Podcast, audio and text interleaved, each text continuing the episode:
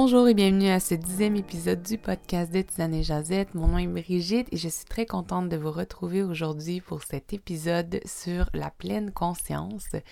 Euh, depuis deux ans déjà, je me sens euh, une personne moins stressée, je suis capable de plus relativiser dans des situations de grandes émotions, euh, j'ai une plus grande paix intérieure, j'ai une certaine légèreté émotionnelle, si c'est un concept qui existe, sinon je viens de l'inventer.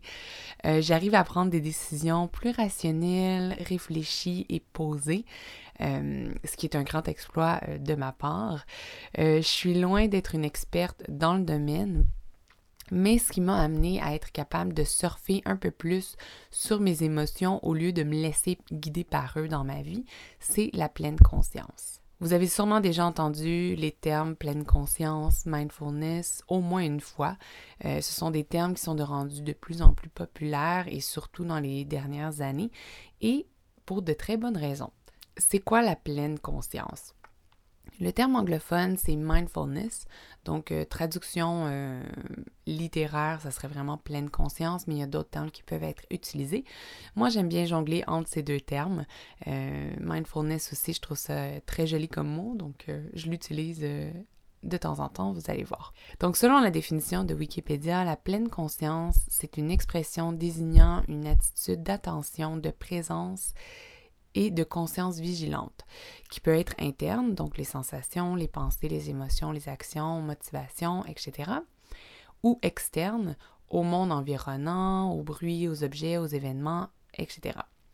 En gros, c'est d'être euh, dans le présent, ici et maintenant, et pas ailleurs, à 100% prendre chaque chose comme elle vient et en son temps, comme on dit. D'être capable d'être à 100% dans le moment présent, euh, ça n'a rien de facile et ça demande de la pratique, j'en conviens. Et surtout, il faut se rappeler de le pratiquer c'est ce qui est le plus difficile selon moi. Parce que notre cerveau a tendance à vraiment euh, aller sans cesse de gauche à droite, euh, d'aller dans le passé, euh, de sauter au futur, de penser à nos projets, à ce qu'on va cuisiner ce soir pour souper. Et on oublie souvent de revenir au moment présent.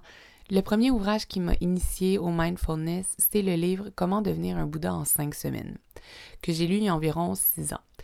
C'est un livre sur l'éveil spirituel d'un point de vue hmm, très rationnel par l'auteur et le sujet de la pleine conscience est abordé durant plusieurs pages. À la découverte du livre, j'étais vraiment curieuse euh, parce que sa couverture est assez drôle. Euh, si jamais vous mettez la main dessus.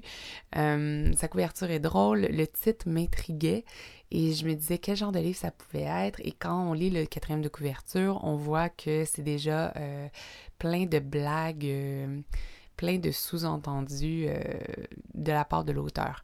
Donc, ça me faisait plaisir, ça avait l'air léger à lire et euh, je me suis dit pourquoi pas. Quand je l'ai lu à l'époque, euh, je l'ai lu un petit peu sans trop comprendre la profondeur du message de l'auteur, mais euh, je comprenais son message principal. Donc, c'est pas un livre très, très difficile à comprendre, très compliqué à lire, mais j'ai pas fait les exercices. Il y a des exercices à faire à chaque chapitre et je les avais pas pratiqués, donc ça l'a pas aidé à ma compréhension à l'époque. Je l'ai relu l'an dernier et j'ai réalisé beaucoup plus de choses durant ma relecture, euh, comme l'importance de la pleine conscience pour vivre une vie plus sereine, par exemple. Comme j'ai dit, le livre est sur l'éveil spirituel, donc il n'est pas concentré seulement sur la pleine conscience. Je vais pas en parler trop trop parce que c'est pas le sujet de cet épisode, mais je vais vous laisser en information euh, tout le, lien vers le livre euh, si ça vous tente d'aller jeter un coup d'œil. Je vous dis, ne vous fiez pas au titre simplement. Le livre est léger, drôle et ça parle pas de religion, mais bien de philosophie de vie. Ma première vraie expérience de mindfulness volontaire, si je peux le dire comme ça, euh, c'était euh, il y a cinq ans sur l'île de Shikoku dans un temple. Donc, euh, durant mon pèlerinage euh, il y a cinq ans, euh, j'ai eu la chance d'aller faire une méditation silencieuse qui a été introduite par un moine bouddhiste dans un temple en plein milieu de la nature, en fait. Les conditions étaient parfaites. Mais je me souviens avoir eu beaucoup de difficultés à me concentrer. Je partais constamment dans mes pensées et je me tapais sur les doigts quand je me prenais la main dans le sac. À ne surtout pas faire quand vous commencez à méditer. C'est tout à fait normal, mais à l'époque, euh, je m'en voulais de ne pas être capable, en fait, de suivre les instructions qu'on m'avait données. Je me disais, ça a l'air tellement simple, ça devrait être facile, je devrais être capable d'y arriver. On m'avait guidé en me disant de me concentrer sur ma respiration et essayer de faire le vide dans ma tête. C'est pas évident quand on sait pas à quoi ça peut ressembler le vide. C'est souvent ce qu'on entend quand on entend des gens parler de méditation. Euh, donc, c'est de faire le vide, de penser à rien, mais c'est beaucoup plus compliqué que ça. Euh, et d'un autre côté, la méditation, c'est assez simple pour être accessible à tous.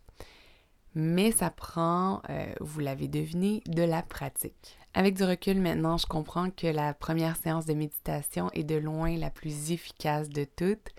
Donc, je m'en veux pas d'avoir réagi ainsi. Euh, ça me fait même sourire maintenant plus qu'autre chose. Je vous parle ici de méditation parce que c'est cette première séance qui a été ma première expérience de pleine conscience. Mais sachez qu'il existe plusieurs techniques pour arriver au mindfulness et la méditation en est une seule d'entre elles. Donc, en gros, la méditation est un outil qui, euh, permet d'arriver au mindfulness, mais c'est un outil parmi tant d'autres. Si jamais le sujet de la méditation vous intéresse, j'ai un billet sur le blog de Tisane et Chazette sur le sujet. Je vous mets euh, le lien dans les notes de l'émission. Depuis la lecture du livre et mon expérience d'il y a quelques années, je suis restée curieuse sur le sujet et j'ai continué à faire mes recherches, à savoir pourquoi les, gens pratiquent la pleine conscience euh, au-delà de la méditation, comment la pratiquer, euh, quand la pratiquer, qu'est-ce que ça peut m'apporter de pratiquer la pleine conscience, etc. Il y a deux ans, j'ai commencé sérieusement à méditer et c'est là que j'ai découvert qu'on peut être en pleine conscience en faisant nos activités quotidiennes également. C'est là que j'ai découvert que la méditation n'était seulement qu'un outil parmi tant d'autres. J'ai découvert d'autres techniques pour atteindre la pleine conscience comme marcher, cuisiner, manger et même avoir une conversation en pleine conscience. Maintenant, pratiquer le mindfulness, pour moi, c'est plus aussi difficile qu'avant, euh, même si je suis loin d'être une pro-master dans le domaine. Ça me vient simplement plus naturel tous les jours et même plusieurs fois par jour. C'est une pratique en constante évolution et j'en découvre tous les jours euh, un peu plus. Comme je l'ai dit un petit peu plus tôt, d'intégrer la pleine conscience dans mon quotidien me permet d'avoir des moments de tranquillité et de bien-être pour moi ici et là tout au long de ma journée. D'être moins stressée, d'être plus reconnaissante euh, et d'apprécier plus la vie. Comme par exemple prendre un bon thé ou une tisane le matin à mon réveil et savourer chaque gorgée une par une est une activité que je fais régulièrement en pleine conscience. Je vais prendre le temps de choisir mon thé, de verser l'eau chaude en écoutant le bruit de l'eau et en sentant les vapeurs qui émanent de la tasse.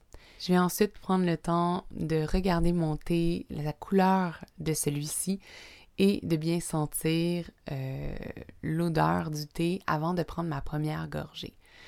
Je vais prendre ma première gorgée en la savourant euh, chacune de ces saveurs s'il y en a plus qu'une et apprécier la température parfaite de mon breuvage. Cette petite cérémonie que je m'offre tous les matins, ça ne me prend pas plus de temps euh, à l'exécuter euh, et ça me permet de ralentir et de revenir au moment présent et vraiment pouvoir profiter de monter au maximum.